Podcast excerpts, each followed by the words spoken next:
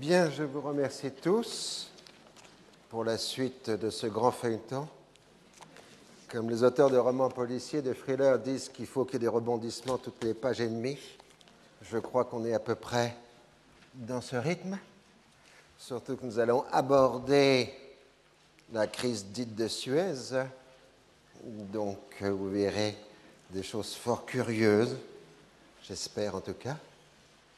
Donc, nous avions vu la dernière fois euh, que le plan Oméga américain déterminait en fait les conditions mêmes de la crise, puisque d'un côté, euh, il y avait la volonté d'isoler complètement le régime nassérien et de l'autre côté, de s'opposer fondamentalement à toute opération militaire israélienne, c'est-à-dire les deux termes de l'équation, si on peut dire, de la crise de Suez sont déjà clairement définis à la fin mars, début avril 1956. Mais nous allons avoir un petit intermède de la crise qui est la mission Amarjold, puisque le secrétaire général des Nations Unies, le second secrétaire général, a décidé de traiter directement euh, le dossier israélo-arabe. Il se fait donc mandater par le Conseil de sécurité pour étudier l'étude de la mise en vigueur des conventions d'armistice et des résolutions du Conseil de sécurité. Cette mission est donc euh, mandatée le 4 avril 1956 mais immédiatement, avant même que le secrétaire général arrive sur le terrain, euh, la violence se déchaîne le long de la ligne d'armistice égypto-israélienne. Il semble au départ qu'il s'agit d'un vol de bétail par des infiltrés arabes. Les militaires israéliens poursuivent les maraudeurs et tombent dans une embuscade qui fait un mort et un blessé dans leur rang.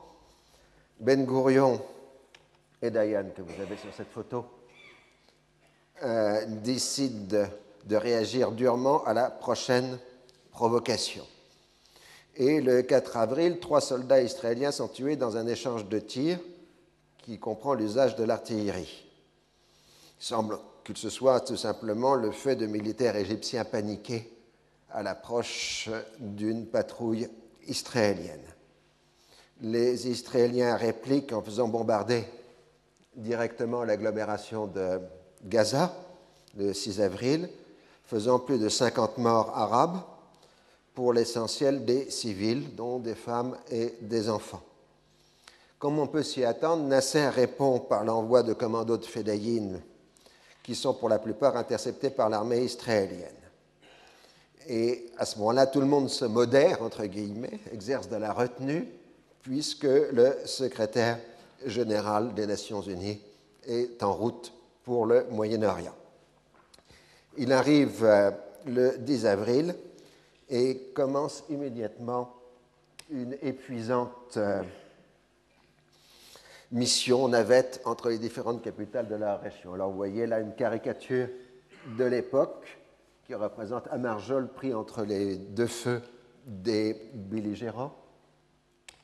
Ici, vous l'avez en rencontrant Nasser et le ministre des Affaires étrangères euh, Mahmoud Fawzi. Ici, vous le voyez arriver en Jordanie.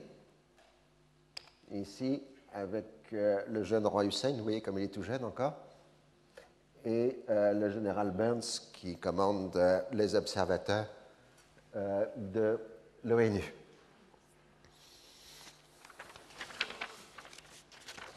Et euh, donc, euh, les attaques des commandos ont fait 4 morts et 15 blessés civils chez les Israéliens, dont des écoliers. Et euh, les soviétiques interviennent en faisant une déclaration dans le style de Bandung, non-ingérence dans les pays arabes, intérêt de la paix, coopération pacifique. Mais en clair, les soviétiques font savoir que s'il doit y avoir règlement de paix au Proche-Orient, il faut que l'Union soviétique soit partie prenante dans ce règlement de paix. C'est la première fois que de façon explicite les soviétiques euh, émettent cette revendication et ça va rester jusqu'à la fin de la guerre froide le point essentiel sur lequel vont achoper les différentes négociations, qui est donc la participation ou non de l'Union soviétique au règlement final. Et euh, sur le terrain, Armajold arrive à un accord entre les belligérants qui s'engagent à respecter le cessez-le-feu et à donner des consignes strictes à leurs militaires. L'accord est annoncé le 19 avril, mais immédiatement le 22 avril, dans le secteur du lac de Tibériade, les violences recommencent sur le problème de l'utilisation ou non par les Syriens des eaux du lac de Tibériade, c'est-à-dire est-ce que les Syriens ont le droit d'envoyer des pêcheurs pêcher euh, dans le lac? Alors Amarjol se fâche et on obtient un nouvel accord de respect du cessez-le-feu avec promesse à la clé de renforcement des moyens des observateurs euh, de l'ONU.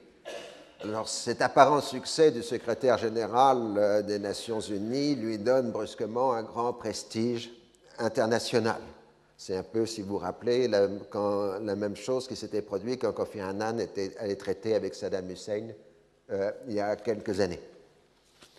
Et Amarjold fait un rapport complet sur sa mission qui débouche sur une nouvelle résolution du Conseil de sécurité le 4 juin 56 et euh, qui est plutôt le fait que les grandes puissances laissent euh, le secrétaire général traiter directement du sujet. Il se défausse un peu sur le secrétaire général de la gestion euh, des affaires.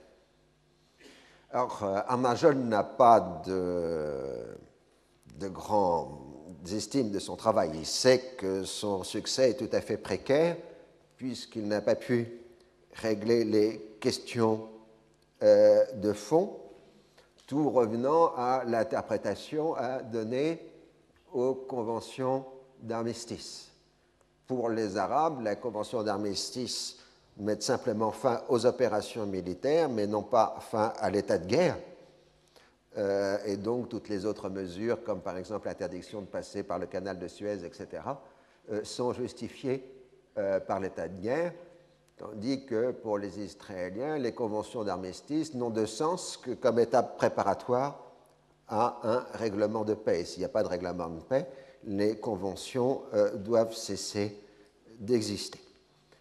Ça, les Américains en ont tout à fait conscience et euh, le département d'État met en place euh, le projet Stockpile, stockage de matériel, euh, qui consisterait à préparer en Méditerranée orientale un dépôt d'armement destiné à être livré aux pays victimes de l'agression.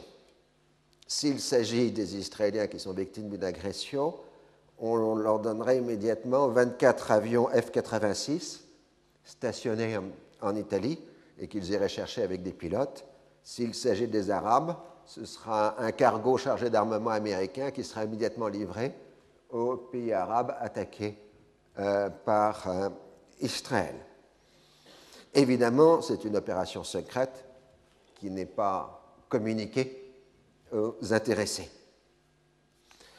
Quant à l'Égypte, elle s'inquiète de la volonté soviétique euh, de participer à un éventuel règlement de paix ce qui reviendrait, dans ce cas-là, à donner à l'Union soviétique la possibilité d'interrompre les livraisons d'armes à l'Égypte.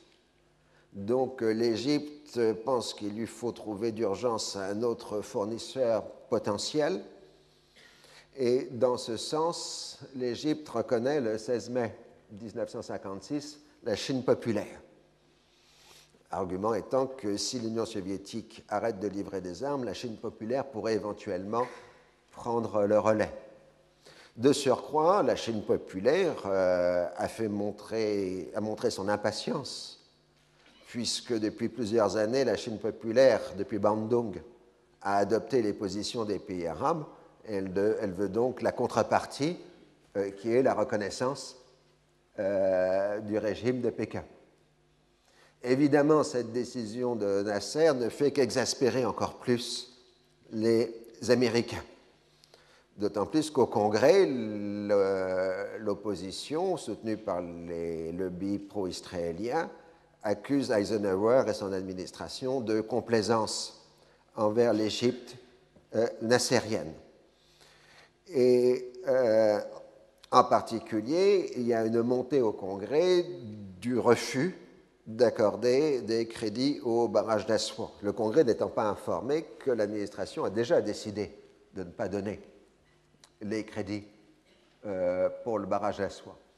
Et de plus, les représentants des États du Sud des États-Unis s'inquiètent du projet du haut barrage, car ça augmenterait la production de coton de l'Égypte et donc ferait une concurrence au coton euh, américain. Et euh, donc, la montée de l'opposition à l'Égypte au Congrès est particulièrement forte. En juin, Nasser institutionnalise euh, son pouvoir à l'occasion des fêtes accompagnant l'évacuation des troupes britanniques d'Égypte qui a lieu symboliquement un 18 juin, 18 juin 1956. C'est le départ des derniers soldats britanniques de la base de Suez. Alors les Égyptiens avaient invité à cette occasion le rédacteur en chef de la Pravda, mais dans l'intervalle, l'individu est devenu ministre des Affaires étrangères de l'Union soviétique. Le résultat pour les Occidentaux est tout à fait catastrophique, puisque le seul représentant international venant assister au fait de l'évacuation de la base de Suez est le ministre des Affaires étrangères soviétique. Là, vous avez donc Nasser recevant Shepilov, euh, ministre des Affaires étrangères soviétiques, euh, à cette occasion. Comme j'ai dit, la légende en arabe vous l'indique, mais j'ai peur que vous ne puissiez pas tous euh, la déchiffrer. C'est donc la fin de 74 ans d'occupation temporaire de l'Égypte, puisque l'occupation était temporaire dans le vocabulaire britannique, donc trois quarts de siècle à peu près. Et dans la foulée, un double référendum le 23 juin met en place une nouvelle constitution en Égypte et Nasser devient président de la République. Alors, euh, pour mémoire, euh, le premier président de la République, c'était Neguib. Ah, et donc, euh, Nasser est le second et non pas le premier président de la République égyptienne. le référendum lui donne 99,84% de oui, d'approbation, ce qui est tout à fait convenable. Ah. Et dans cette période du mois de juin, le secteur égyptien des lignes d'armistice est relativement calme, euh, chacun essayant de respecter les engagements pris envers le secrétaire général de l'ONU. La seule inquiétude vient plutôt du secteur jordanien, où depuis que les officiers britanniques ont quitté la Légion arabe, le pouvoir a de plus en plus de mal à contrôler l'armée et la garde nationale jordanienne, d'où des échanges de tirs avec les Israéliens le long de la ligne d'armistice. Alors nous allons passer maintenant à la filière française, la French Connection, si on peut dire. Euh, qui est un épisode relativement mal connu de l'histoire de cette période. il faut bien comprendre que depuis la libération, la politique française était étroitement liée à celle des États-Unis. C'était évidemment en raison du relèvement économique de la France, le plan Marshall, euh, et puis ensuite l'adhésion à l'OTAN, et enfin la guerre d'Indochine. la guerre d'Indochine qui était essentiellement financée par les États-Unis et qui faisait évidemment que les gouvernements français de l'époque respectaient toutes les orientations de la politique américaine. Certes, il y avait eu une esquisse de politique arabe dans les débuts des années 1950, quand la France avait fait un retour dans ses anciens mandats en livrant des armes et en fournissant des instructeurs militaires à la Syrie et au Liban. D'où le fait que la France, protectrice en quelque sorte de l'indépendance de la Syrie, s'était opposée au croissant fertile et au pacte de Bagdad. Mais à partir de novembre 1954, euh, la situation de la France se dégradait progressivement dans cette région du monde à cause de la guerre d'Algérie et de la solidarité arabe proclamée avec le FLN algérien. Alors qu'en même temps, les deux protectorats français d'Afrique du Nord accédaient à l'indépendance, la Tunisie et le Maroc. En conséquence, les politiques et les diplomates français avaient une défiance particulière envers ce qu'on appelait dans le vocabulaire français de l'époque, qu'on continue encore un peu à appeler de la même façon, les anglo-saxons, c'est-à-dire euh, l'ensemble Grande-Bretagne, États-Unis. Les Français soupçonnaient, à juste titre d'ailleurs, les anglo-saxons de les tenir à l'écart des prises de décision occidentales euh, concernant l'avenir du Proche-Orient, du Moyen-Orient. Et c'était vrai puisqu'on a vu qu'au mieux, les Français étaient informés en dernier des décisions prises avant qu'elles soient rendues publiques. La fin de la guerre d'Indochine avec la conférence de Genève en 1955 rend à la France sa liberté de manœuvre, puisque la dépendance envers les États-Unis diminue d'un seul coup, puisqu'il n'y a plus de guerre d'Indochine. C'est donc logiquement le gouvernement Mendès France qui commence à avoir une politique plus autonome. Et cette politique autonome va passer par un rapprochement progressif envers Israël, avec Israël. L'axe essentiel de la politique israélienne depuis l'indépendance, depuis 1949, était d'essayer d'obtenir des États-Unis de l'armement lourd et de faire des États-Unis le principal fournisseur d'armement d'Israël. Ce qui intéressait les Israéliens en dehors de l'armement proprement dit était par la fait de la livraison d'armement d'obtenir des États-Unis une garantie militaire et politique contre les États arabes et l'administration Eisenhower était résolument contre. C'est pour cela que la politique américaine de toutes les années 50 a refusé systématiquement toute livraison d'armes à Israël, sauf quelques armes légères, des munitions légères, mais pas plus, puisqu'ils ne veulent pas entrer dans un engrenage qui ferait des États-Unis un élément du conflit israélo-arabe. Et euh, donc euh, les États-Unis avaient clairement exprimé cette volonté d'équilibre. Certes, les Israéliens avaient essayé de montrer qu'ils pouvaient rendre service aux Américains. Ainsi, les services de renseignement israéliens ont été les premiers à trouver le fameux rapport secret de Khrouchtchev au XXe congrès par des intermédiaires polonais et donc de le transmettre euh, aux États-Unis. Mais ce n'avait été qu'une question de vitesse, puisque les autres services secrets occidentaux, en particulier français, ont eu ensuite, par les mêmes sources polonaises, communication du rapport Khrouchtchev. Donc, euh, c'était simplement le fait que les Israéliens l'aient eu quelques jours avant les autres euh, qui avait joué. Alors, euh, c'est sous le gouvernement Mendès France que, pour la première fois, les Israéliens vont s'adresser directement au gouvernement français. Euh, jusque-là, ils ne traitaient avec les Français que par le biais de marchands d'armes d'intermédiaires qui se faisaient copieusement payer. Et euh, le nouveau et jeune et brillant directeur général du ministère de la, Défense israélien décide qu'il faut s'adresser directement aux politiques sans passer par d'intermédiaires. C'est le jeune Shimon Peres euh, qui va donc je, se lancer dans l'acquisition des armes françaises. Euh, il s'agit d'obtenir des tanks AMX-13 et des canons de 155 mm, ainsi que des avions Mystère 2 euh, produits en France.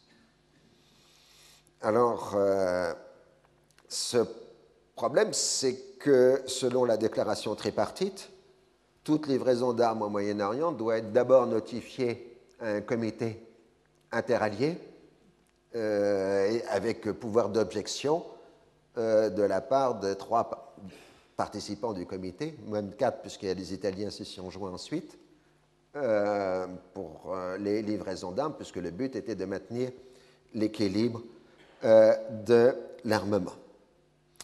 De surcroît, très rapidement, les Israéliens se rendent compte que l'avion Mystère 2 n'est pas un avion suffisamment intéressant et qu'il vaut mieux prendre la version nettement plus évoluée, qui est le Mystère 4. Ça, ce sont des avions de Marcel Dassault. Hein.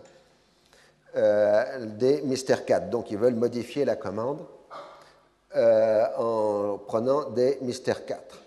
Problème supplémentaire, c'est que le Mystère 4 est fabriqué sous financement de l'OTAN.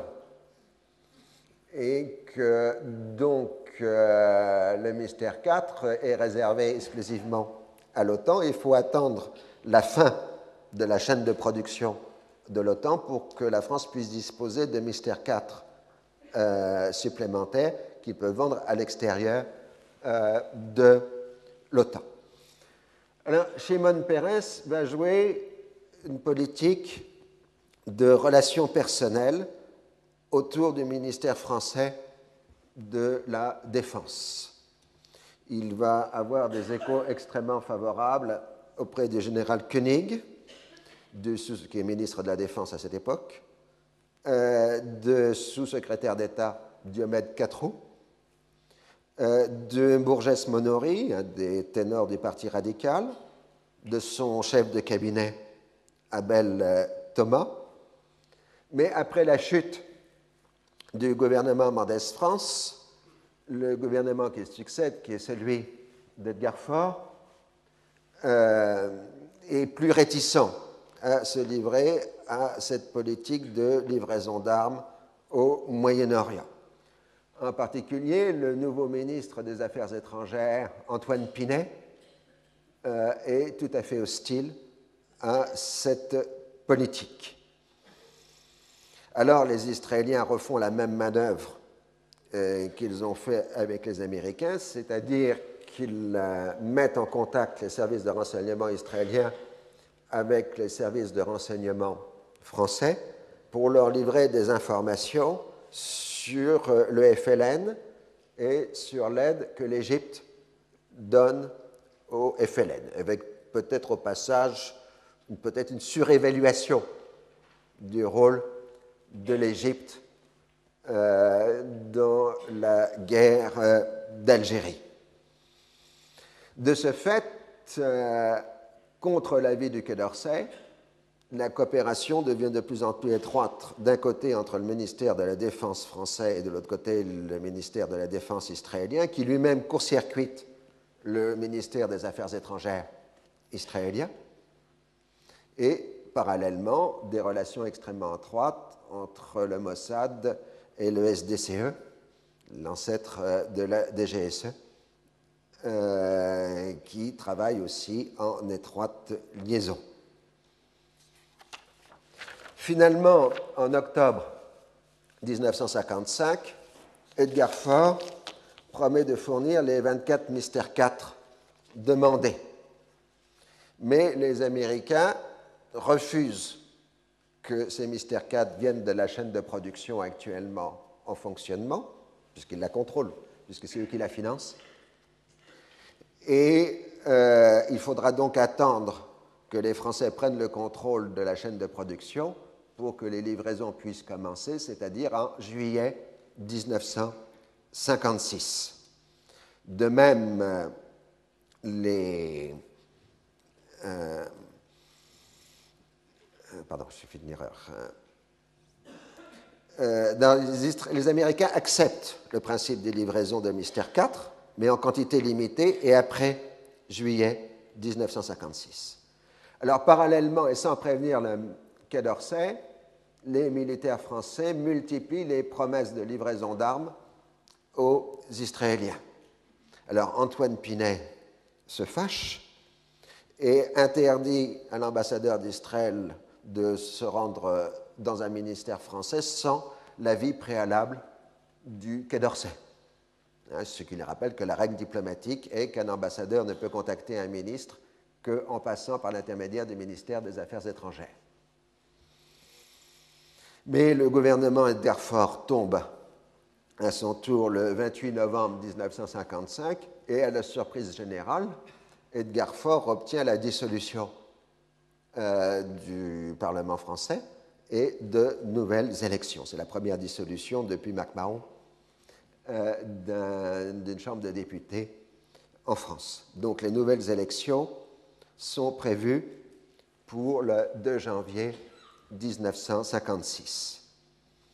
Et on l'a vu, le raid israélien du 11 décembre 1955 sur le lac de Tibériade a provoqué un embargo temporaire des livraisons d'armes, y compris françaises, à Israël.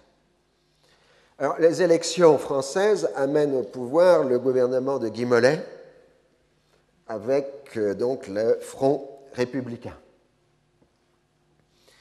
Euh, alors, les Israéliens sont d'abord inquiets parce qu'ils ont peur que Guy Mollet soit un nouveau Ernest Bevin, c'est-à-dire un socialiste qui leur a fait de promesses dans l'opposition et qui est devenu un adversaire au pouvoir.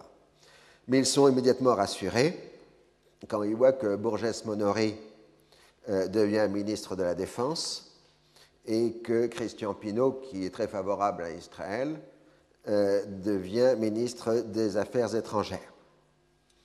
Et immédiatement, les Français lèvent l'embargo militaire à destination d'Israël. Et les Israéliens euh, augmentent leur demande, puisqu'au lieu de 12 mystères 4, ils en demandent maintenant 60. Pinot refuse une, décision immédiate et demande une nouvelle concertation. Euh, là encore, euh, les diplomates français attendent le résultat de la mission à Marjold avant de décider. Mais les militaires français, eux, lancent la fabrication des mystères 4 sans prévenir euh, le ministère des Affaires étrangères. La rencontre entre Pinault et Nasser, qu'on a vu la dernière fois, à la mi-mars 56, provoque toute une série de malentendus. Nasser est flatté de se voir consulté par les Français sur la question de l'Algérie, ce qui renforce le rôle international de l'Égypte. Mais dans la foulée de la visite de Pinault, on apprend la, signature du contrat sur les 12 mystères 4. Évidemment, euh, ça déplaît profondément aux Égyptiens. Et puis, on l'a vu, les Français Pinot avait parlé d'une politique, euh, d'une solution politique éventuelle en Algérie. En réalité, le Front républicain vote les pouvoirs spéciaux en Algérie et donc, en fait, augmente euh, l'implication française dans la guerre d'Algérie. Et donc, Nasser se considère plus lié par la discussion avec Pinot et renforce parallèlement son aide au FLN algérien. Du coup, les Français se sont euh, à leur tour trompés euh, par euh, les Égyptiens. Les responsables politiques français se déchaînent contre l'Égypte, accusés d'être responsables de tous les problèmes français en Algérie. en caricaturant, on a dit qu'à ce moment-là que pour les Français, le Caire était la capitale de l'Algérie. Et en s'appuyant sur les écrits et déclarations de Nasser, on accuse l'Égyptien de vouloir constituer un vaste empire musulman et arabe au détriment de la France et de l'Occident qui se trouveraient ainsi coupés de l'Afrique. On entre dans un processus classique de démonisation. Nasser est un nouveau Mussolini, voire même un nouvel Hitler. L'expérience politique de l'Europe se trouve déplacée sur le monde en voie de décolonisation. Dans la logique de la génération qui a connu la Seconde Guerre mondiale, il faut empêcher un nouveau Munich au Moyen-Orient. Euh, si Nasser est suspecté de favoriser la pénétration soviétique dans les mondes arabes et africains, c'est en dépit de la rhétorique de la guerre froide utilisée, euh, l'autonomie de sa démarche politique qui est en cause. Euh, car, si vous voulez, en quelque sorte, les Français personnalisent complètement le dossier, alors que Nasser, lui, au contraire, euh, en fait une question de principe de lutte anti-impérialiste. Donc ce sont les Égyptiens qui s'expriment en termes généraux de nature politique, euh, tandis que les Français sont dans une logique donc de démonisation et de personnalisation. C'est Nasser, Nasser, Nasser, qu'on appelle le colonel Nasser, alors quand jamais en Égypte euh, on l'appelle comme ça, on l'appelle tout simplement le président Nasser. Et dans ce cadre-là, les Israéliens préviennent les Français qu'un coup d'État est en préparation en Syrie, qu'il est mené par les Américains, les Britanniques et les Irakiens, et que bon, les Israéliens sont vaguement au courant et qui tiennent à en informer les Français, ce qui est soigneusement noté. Donc ce gouvernement du Front républicain de 1956 est probablement le gouvernement de l'après-guerre le plus composé d'anciens résistants de la Seconde Guerre mondiale. Mollet, Pinault, Bourges-Monory, François Mitterrand, Lacoste, Mordès France sont à titre divers des résistants de la Seconde Guerre mondiale. Ils ont aussi hérité d'une pratique politique de la clandestinité euh, qui les feront passer souvent en dehors des règlements officiels pour agir. C'est la culture héritée de la Seconde Guerre mondiale. Ils sont particulièrement sensibles au sort des Juifs d'Europe durant la Seconde Guerre mondiale et leur appartenance de gauche, socialiste ou radical socialiste, les rapproche aussi des socialistes israéliens au pouvoir. Et de façon inlassable, euh, Shimon Peres leur tient un discours euh, selon lequel Nasser prépare un nouvel holocauste, une nouvelle Shoah de destruction des Juifs d'Israël. Mais ces Français sont aussi de rudes négociateurs. Euh, ils voient dans les contrats d'armement avec Israël la possibilité de développer l'industrie d'armement français et euh, donc, euh, il négocie sur le plan financier euh, de façon particulièrement âpre le contenu des contrats. Alors, à la mi-mai, la décision a été prise de fournir les armements sans en référer aux alliés occidentaux.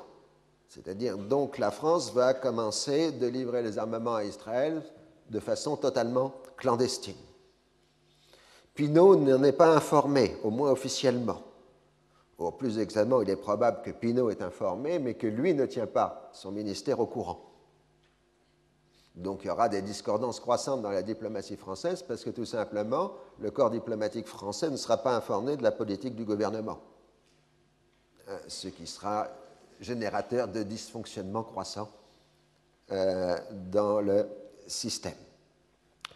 L'affaire est gérée directement par l'équipe de Bourges-Monory, euh, qui est donc ministre de la Défense, avec Abel Thomas, son chef de cabinet, et le cabinet de Lacoste, qui est, je vous le rappelle, ministre de l'Algérie, ministre résident de l'Algérie euh, dans cette période. Et les opérateurs sont les services de secret français, SDECE, euh, qui dépendent directement de Guy Mollet. Euh, et qui peuvent, sous ses instructions, s'occuper de livraison d'armes sans en référer au ministère des Affaires étrangères. Donc, à cette date, Israël est à peu près sûr maintenant de disposer d'une alliance secrète avec la France. Donc, euh, euh, Ben Gurion peut revenir à son idée de guerre préventive contre l'Égypte. Mais il faut d'abord liquider l'hypothèque représentée par Moshe Charette, qui est renvoyé du gouvernement le 17 juin. Officiellement, il s'agit d'unifier la politique extérieure et la politique militaire au nom de la sécurité.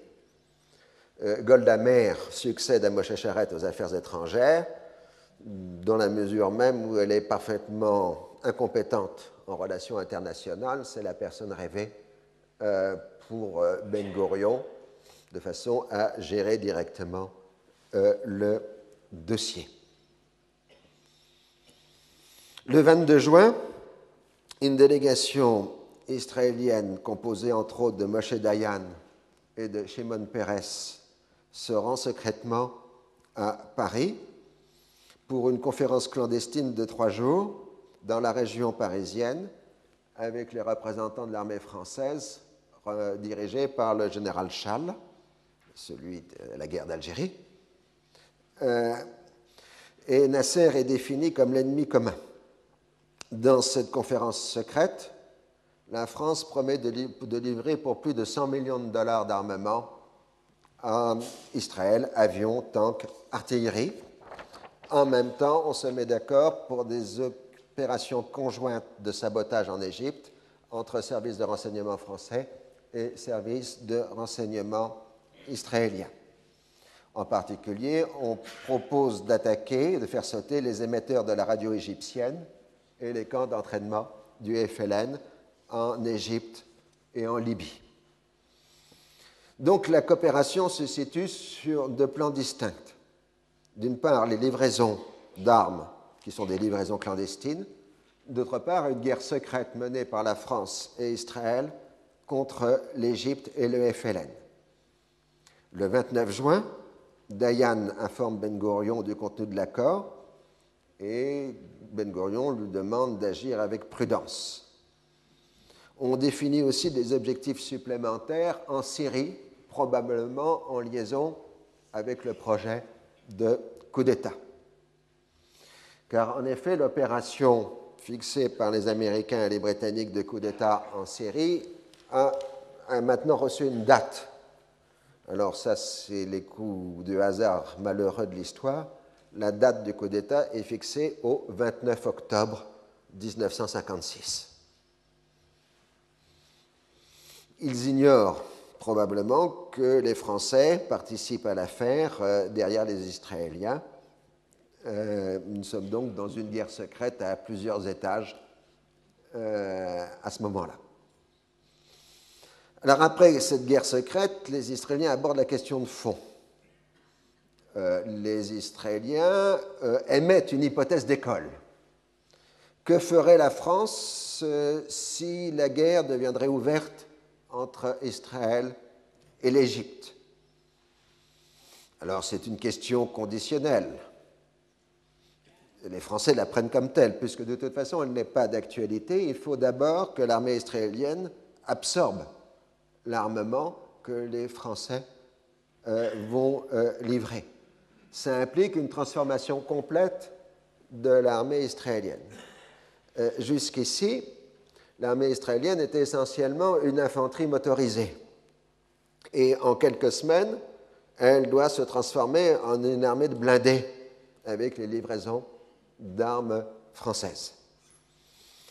Et ça implique donc une forte restructuration de l'appareil militaire israélien qui rend l'hypothèse de la guerre à plusieurs mois, le temps que euh, les nouvelles méthodes soient absorbées. Donc, euh, un observateur, même informé de toutes ces guerres secrètes, ne pourrait pas prévoir de guerre dans les médias au Moyen-Orient. Au mois de juillet, c'est de nouveau le secteur de Jérusalem qui devient euh, menaçant, avec des incidents extrêmement violents entre Jordaniens et israélien, et les observateurs en font porter la cause aussi bien sur les uns que sur euh, les autres. On parle euh, à ce moment-là de concentration militaire israélienne prête à envahir la Cisjordanie, mais en même temps, on parle de l'envoi de troupes irakiennes portant secours à la Jordanie. Or, Israël a défini depuis le début, depuis 1950, que l'entrée de troupes irakiennes en Jordanie serait un casus belli euh, pour Israël et que donc, si les Irakiens entraient en Jordanie, l'armée israélienne attaquerait immédiatement euh, la Jordanie. De leur côté, les Égyptiens se tiennent quoi? Euh, Même quand le 11 et le 12 juillet, des colis piégés font sauter les chefs des militaires égyptiens euh, commandant les unités de Fedayin dans la bande de Gaza et puis ensuite en Cisjordanie. Amarjold annonce son prochain retour dans la région. Il a l'intention de se rendre à Moscou d'abord, et puis de Moscou, il irait au Proche-Orient à partir du 19 juillet. Il affirme d'ailleurs que l'Union soviétique n'a pas l'intention de provoquer une tension particulière au Moyen-Orient, ce qui est d'ailleurs vrai, puisqu'à l'époque, euh, l'Union soviétique a encore des relations économiques fortes avec Israël, et en particulier, c'est l'Union soviétique qui livre du pétrole à Israël euh, dans cette période. Alors, les Égyptiens, eux, relancent le dossier euh, du, au barrage euh, et euh, demande donc où en est la question du financement. Il est tout à fait probable que Nasser, qui était un homme de soupçon et qui était toujours prêt à envisager toutes sortes de complots contre lui, en bon chef d'État du Moyen-Orient, a soupçonné assez clairement les intentions américaines du plan Omega.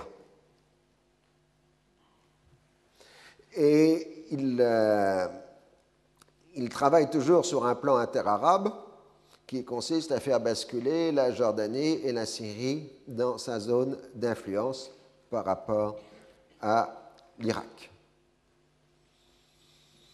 Et euh, donc, euh, d'un côté, il va donner instruction à son ambassadeur à Washington de prévenir le département d'État que l'Égypte accepte inconditionnellement le plan de financement américain du haut barrage, c'est-à-dire de mettre les Américains devant leurs responsabilités.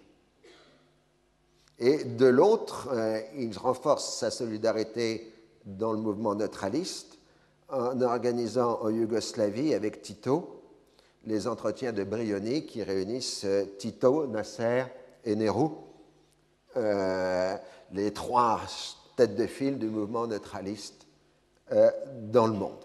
Ensuite, de Brioni, il doit se rendre à son tour à Moscou pour discuter avec les soviétiques.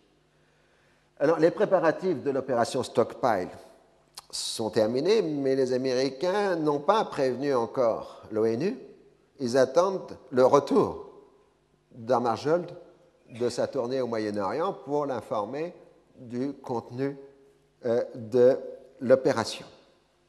En ce qui concerne le haut barrage, l'affaire se complique du fait d'un conflit d'ordre constitutionnel entre le Congrès et l'exécutif.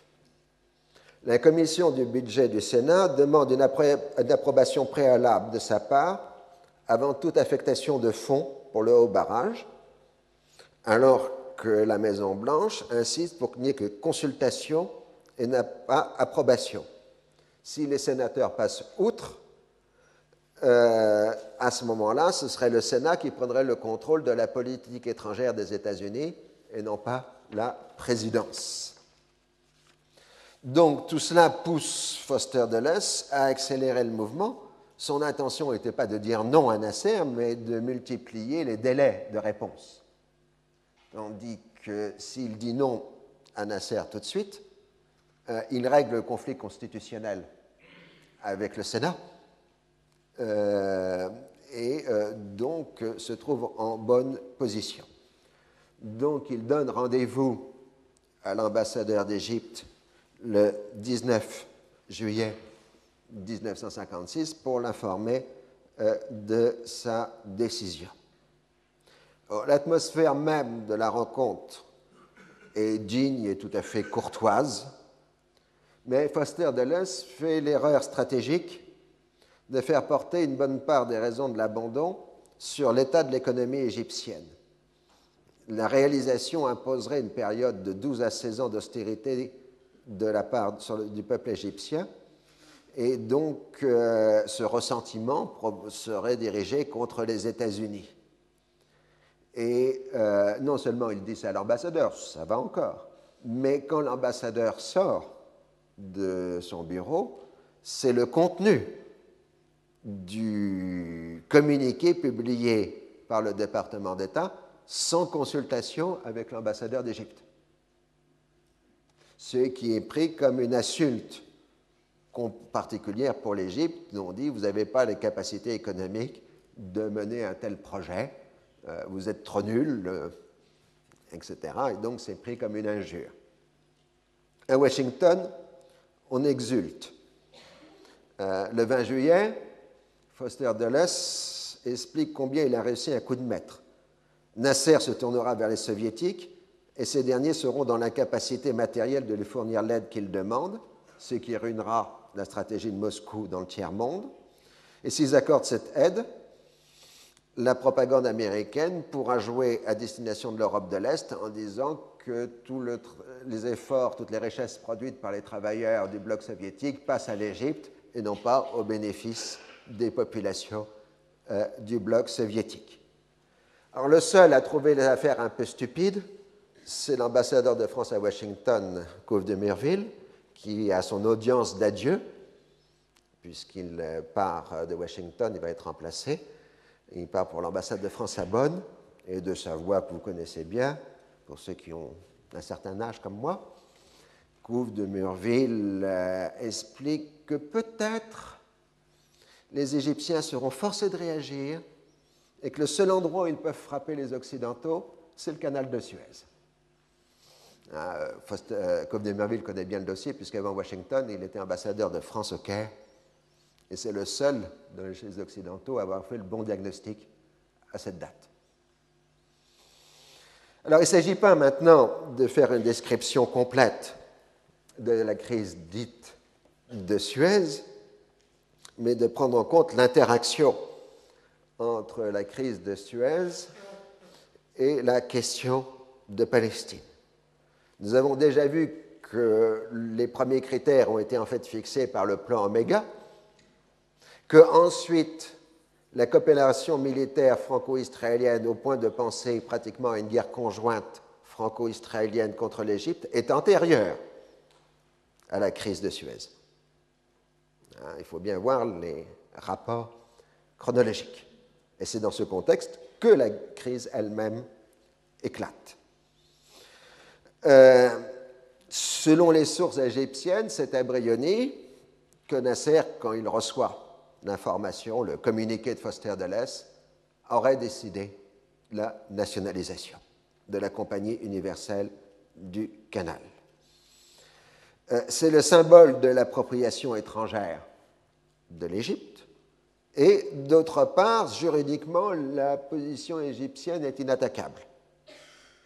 Euh, car de toute façon, le statut juridique du canal est indépendant du statut juridique de la concession de la Compagnie universelle, puisque la concession, qui était une concession de 99 ans, euh, doit s'arrêter en 1968-69, puisque, comme vous le savez tous, le canal a été inauguré en 1869, hein, donc concession de 99 ans.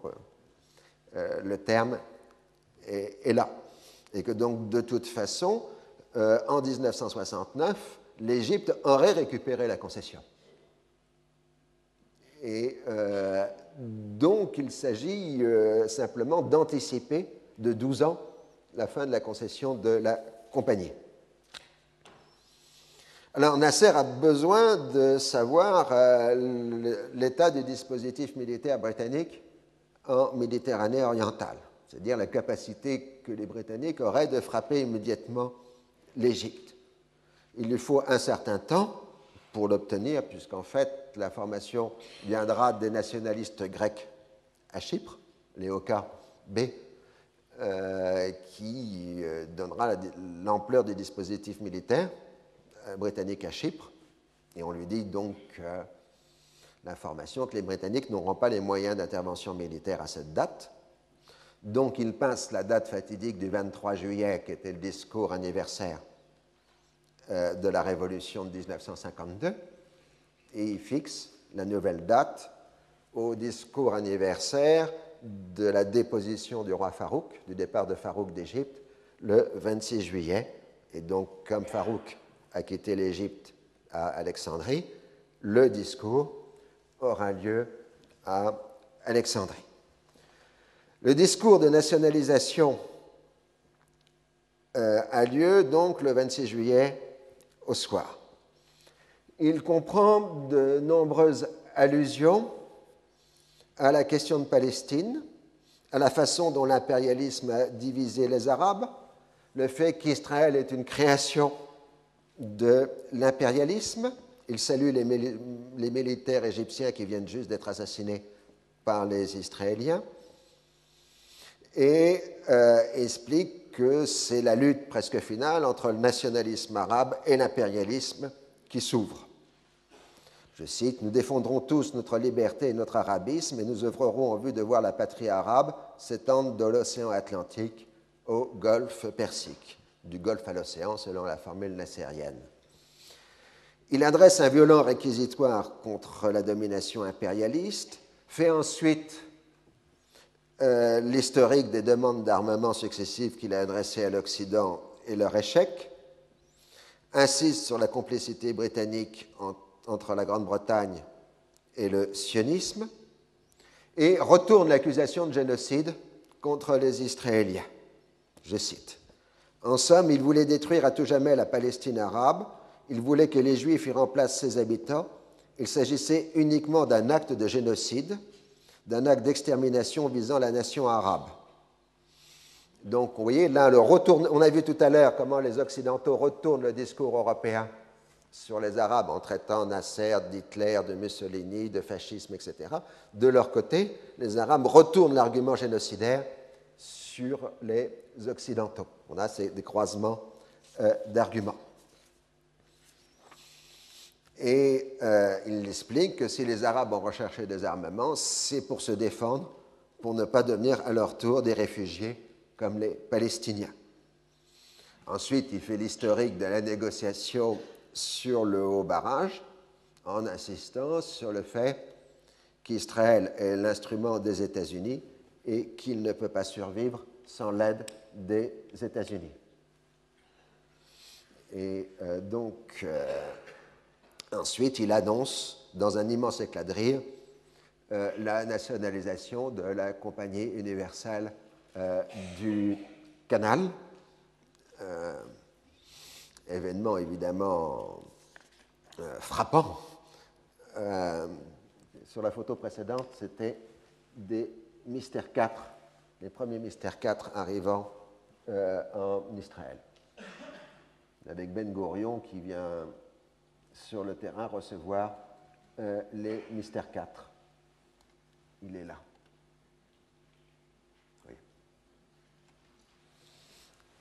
et euh, on ne voit pas mal sur la projection. Donc là, vous avez euh, l'enthousiasme populaire euh, à l'annonce de la nationalisation des canals. Alors l'éclat de rire a été, pris en particulier comme une insulte par les Occidentaux, alors que c'était un rire nerveux, parce qu'il était dans un tel état de tension psychologique, en passant en quelque sorte le Rébicon, euh, que c'était un, rire de défoulement, euh, mais ça a été pris comme une injure euh, particulière. Et apparemment, ça vexe aussi les Égyptiens, puisque dans les enregistrements officiels que l'on trouve sur les sites égyptiens, de la bibliothèque d'Alexandrie en particulier, euh, du discours de Nasser. Ils ont gommé l'éclat de rire, paraît-il. Ah, ah. Alors, euh, l'enthousiasme populaire est immense, non seulement en Égypte, mais dans le monde arabe, voire dans l'ensemble du tiers-monde.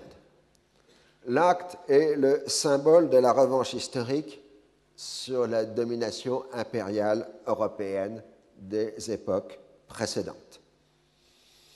Et euh, la fureur occidentale est exactement symétrique à l'enthousiasme euh, en Égypte et dans le tiers-monde. D'autant plus que les Occidentaux savent parfaitement que leur dossier juridique est faible, puisque l'Égypte promet de rembourser la compagnie universelle sur la base de ses cours en bourse à la veille euh, de la nationalisation.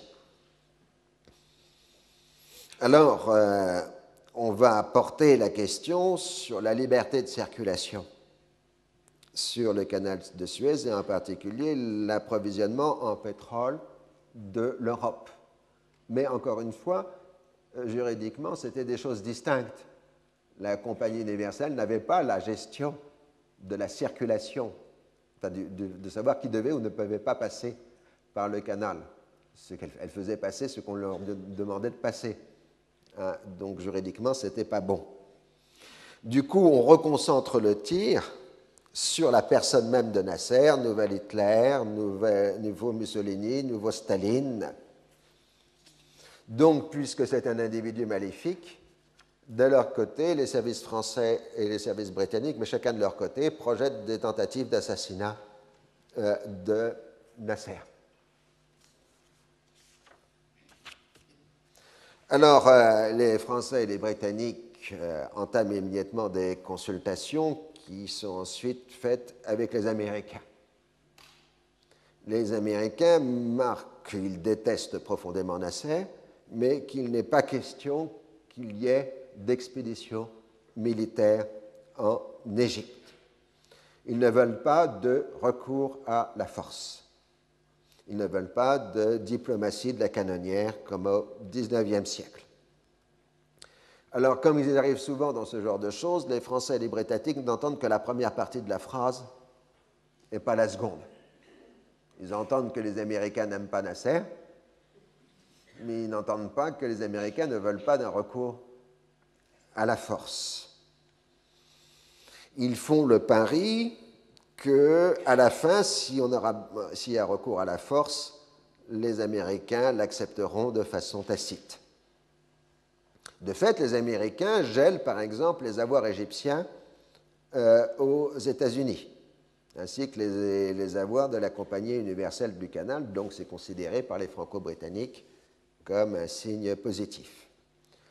Mais en même temps, cette politique de gel des avoirs égyptiens a des contre-coups sur l'économie britannique elle-même, car euh, en gelant les avoirs égyptiens, les Français, les Britanniques et les Américains font sortir l'Égypte de la zone sterling. Et de là, ils privent d'abord évidemment l'Égypte, la Grande-Bretagne du marché égyptien, mais surtout, ils mettent en cause la crédibilité de la zone sterling. Euh, les autres pays du tiers-monde qui sont en zone sterling s'inquiètent euh, de voir la possibilité de Londres de geler leurs avoirs. Alors, euh, Londres est très embêté sur cette affaire des gels des avoirs égyptiens, car les réserves financières de la Banque d'Angleterre sont plutôt basses. Et si, euh, dans le cadre de méfiance qui est en train de s'installer sur le fonctionnement de la zone sterling, Londres s'adresse au Fonds monétaire pour obtenir des crédits, il risque de décrédibiliser encore plus la réputation de la livre sterling. donc la politique britannique est de ne pas avoir recours au Fonds monétaire international. De toute façon, le recours à la force n'est pas dans l'immédiat puisqu'il faut concentrer des forces en Méditerranée orientale avant d'agir. J'ai d'ailleurs noté ailleurs que c'était assez surprenant que le directoire en 1798 a mobilisé plus rapidement une force pour attaquer l'Égypte que ne l'ont fait les Franco-Britanniques en 1956. Ce qui fait que le régime du directoire, euh, contrairement à sa légende noire, était un régime relativement efficace. Fin de la parenthèse.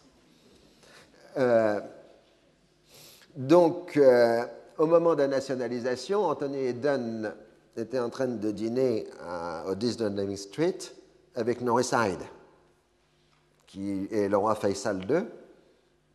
Et euh, Norris Hyde a dit frappez-le, mais frappez-le tout de suite. Alors, euh, ce qui inquiète les Américains, c'est plutôt les Français. Parce que dans la foulée de la nationalisation, la première demande des Français était de livrer 24 mystères 4 supplémentaires à Israël. Et euh, ce que ne veut pas Washington, ce que ne veut pas Londres, c'est de mêler Israël au dossier de Suez.